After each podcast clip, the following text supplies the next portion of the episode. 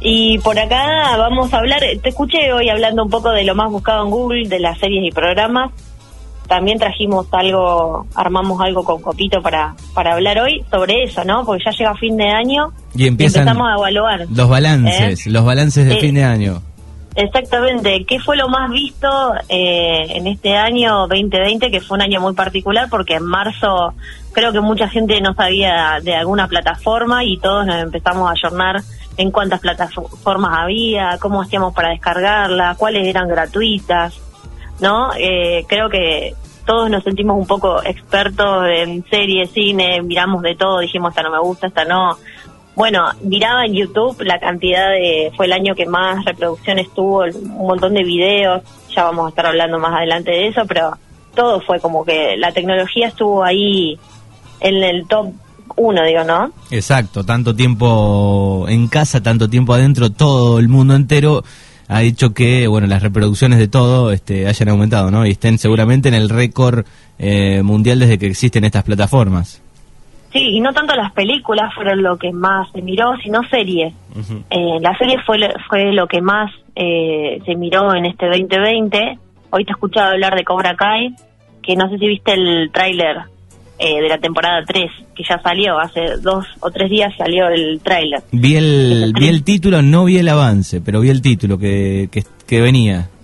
Viene el 8, el 8 de enero del 2021, se estrena por la plataforma de Netflix.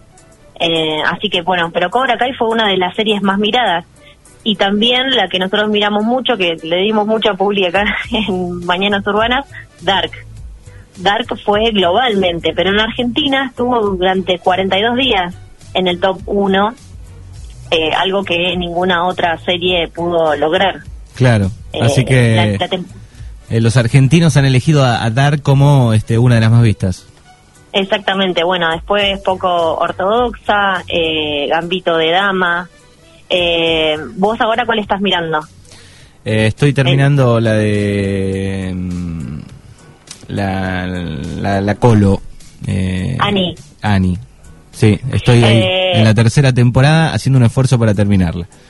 ¿Un esfuerzo? ¿Por qué un esfuerzo? ¿Qué pasó ahí? ¿No, ¿No hay tiempo o...? Sí, poco tiempo y me agarran esas etapas que miro poco, entonces miro dos capítulos por semana, tres. Eh, ayer vi uno de Crown eh, y me gustó, así que es la próxima. Sí, también de Crown, que a la cuarta temporada ahora y está, nos atrapó a todos.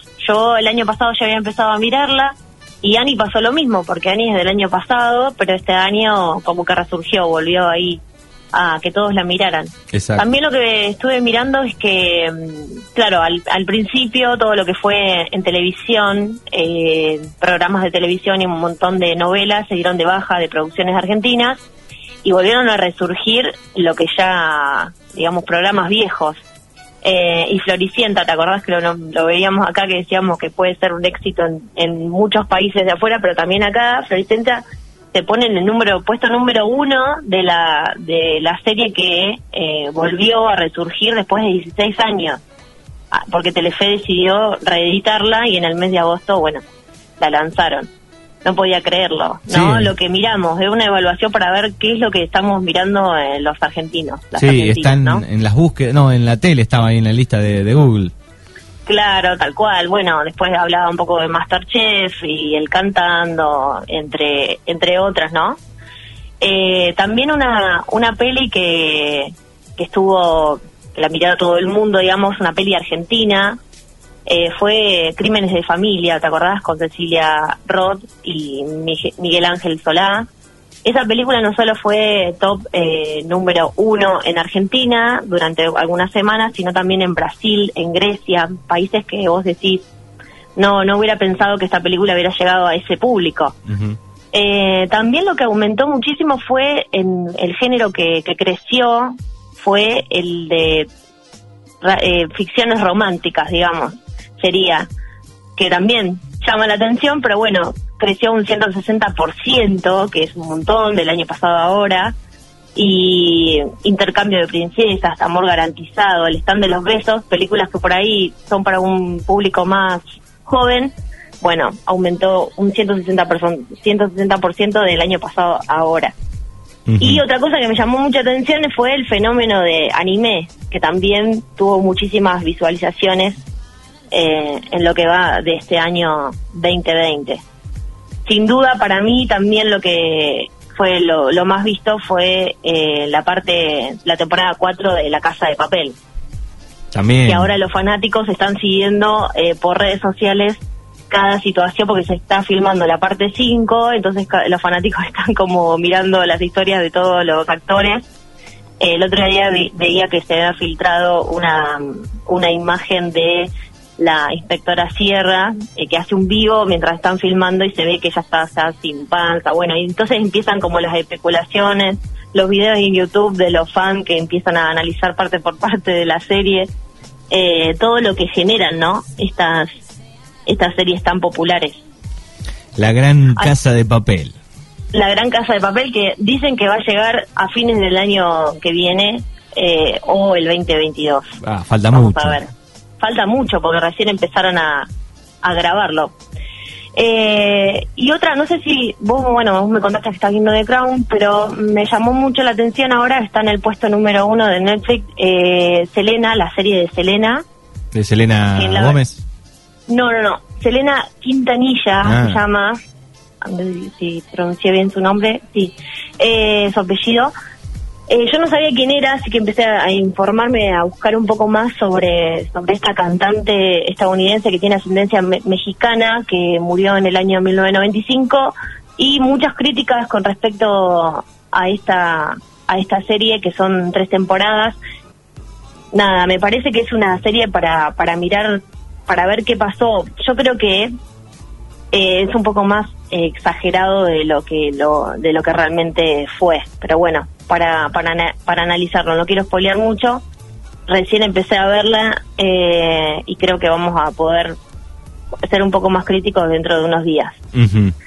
Y por otro lado, eh, hoy es un día muy especial eh, porque hoy se debate la ley del aborto legal, seguro y gratuito y me parecía importante para poder visibilizar una historia eh, que se hizo documental, que se hizo película, que es la, la historia de eh, Vicenta Avedaño. Vicenta Avedaño es una mujer que vive en, el barrio humilde de Guernica, que no sabía, no sabe, perdón, ni leer ni escribir y que fue noticia durante 2006.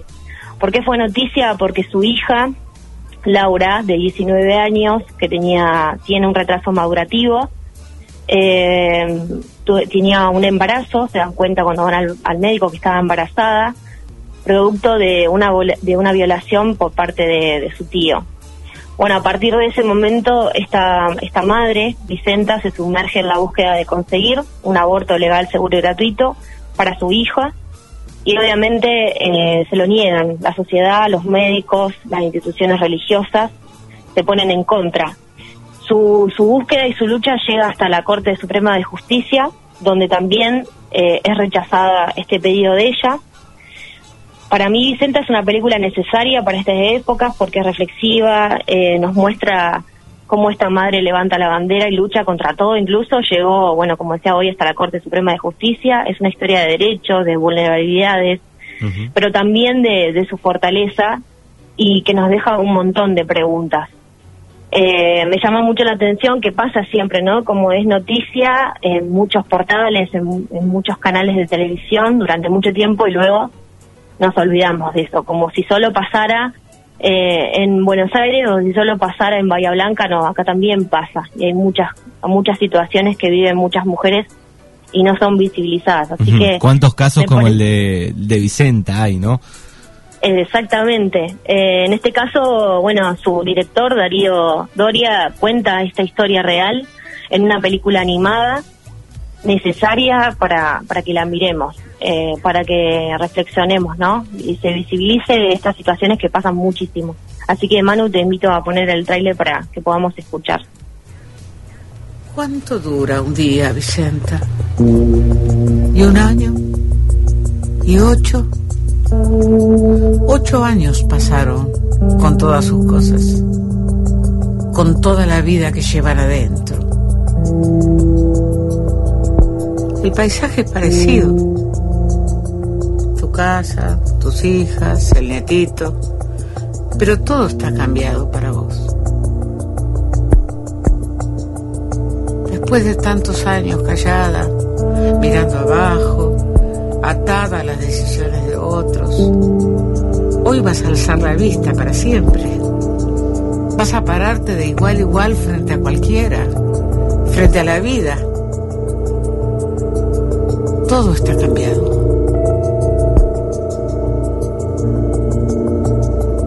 Vos cambiaste. Y ahora llegan las disculpas obligadas, palabras que se dicen porque alguien pidió que se dijeran. Ahora que el paisaje es otro y ya no las necesitan ni Laura ni vos. Aunque tal vez sí, tal vez hagan falta, no para Laura, no para vos, sino en la ruta grande de los derechos de las mujeres.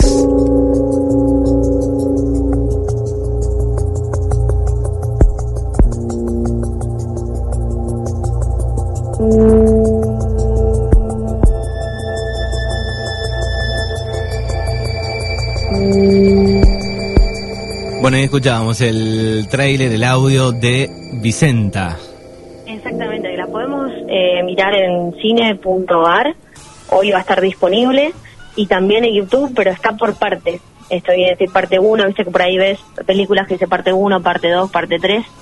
Eh, yo creo que seguramente en los próximos días, en las próximas semanas va a estar en Contar, pero vamos a tener que esperar un poquito más. Pero bueno, si la quieren mirar, hoy está disponible en cine.ar. Recordemos que es la plataforma del Estado, que también forma parte de Inca TV y es gratuita. Solo con un mail podemos entrar, ingresar y podemos mirar un montón de otras producciones. Pero bueno, Vicenta, como decía hoy, es una, una película para que nos deja un montón de preguntas que debemos hacernos como, como sociedad. En un momento del tráiler dice, eh, fuimos, eh, estuvimos atadas a las decisiones de otros. Y creo que eso mm, es una frase que queda resonando en mí. Eh, así que bueno, los invito a mirar y también los invito a todos, a todas, a que hoy podamos ir a, a la plaza a las 19 horas a reunirnos eh, y a escuchar otras voces, a informarnos, eh, a poder visibilizar no solo lo que me pasa a mí, sino lo que le pasa a un montón de mujeres, ¿no? Ujú. Así que a Eh, las 7 de la tarde. Exactamente, a las 19 horas en la plaza y pueden seguir también ahí, hay una página de Instagram que se llama arroba darreverde, eh, donde se pueden mirar y visual- visualizar bueno lo que fue el encuentro del jueves pasado y también lo que propone este proyecto de ley. Por ahí yo invito a que nos informemos más y a que si se arma un debate sea con información, ¿no? Con desde un lugar sano, porque como escuchaba hoy a Coco y a vos que hablaban de, de esta violencia que por ahí vemos en las redes sociales, un ataque constante, y me hace acordar a, a la ley del matrimonio igualitario gratuito, eh, perdón, la ley de matrimonio igual- igualitario hace 10 años, Sí. ¿Te acordás que se decía que, no sé, que, que iba a ser eh, un caos, que esta sociedad, que se iban a casar con, con perros, cosas incoherentes, eh, que los hijos que iban a adoptar eh, iban a ser pervertidos? Eh, y hoy digo, qué bueno que hubo un grupo de gente hace 10 años que se juntó y luchó y se movilizó eh, porque esa ley saliera. Y hoy la verdad que a mí me emociona ver a todas esas pibas juntadas en la plaza, en un pueblo que no creo que haya tenido antes una situación así. La verdad, aplaudo a todas esas mujeres, a esas adolescentes y pibas que salieron a la calle para movilizarse por esto. Sí, y, y Fer dice, nos me decía el otro día, bueno, lo mismo sucedió tal vez en, en otra época con, con la ley del divorcio también, ¿no? Que decían, bueno, todo el mundo va a salir como loco eh, a, a divorciarse. Sí, tal cual. Eh, a ver, hay una realidad. El aborto clandestino existe. El aborto existe. Eh, como decía hoy, pensamos que pasa en Buenos Aires, en Bahía, no, acá también pasa. Y más de lo que creemos. Entonces me parece que hay que acompañar, visibilizar y que deje de ser un comercio también. Eso me parece fundamental. Bueno, Manu, eh, así que los invito a ver a Vicenta por cine.ar, eh, una, un documental, una película muy linda.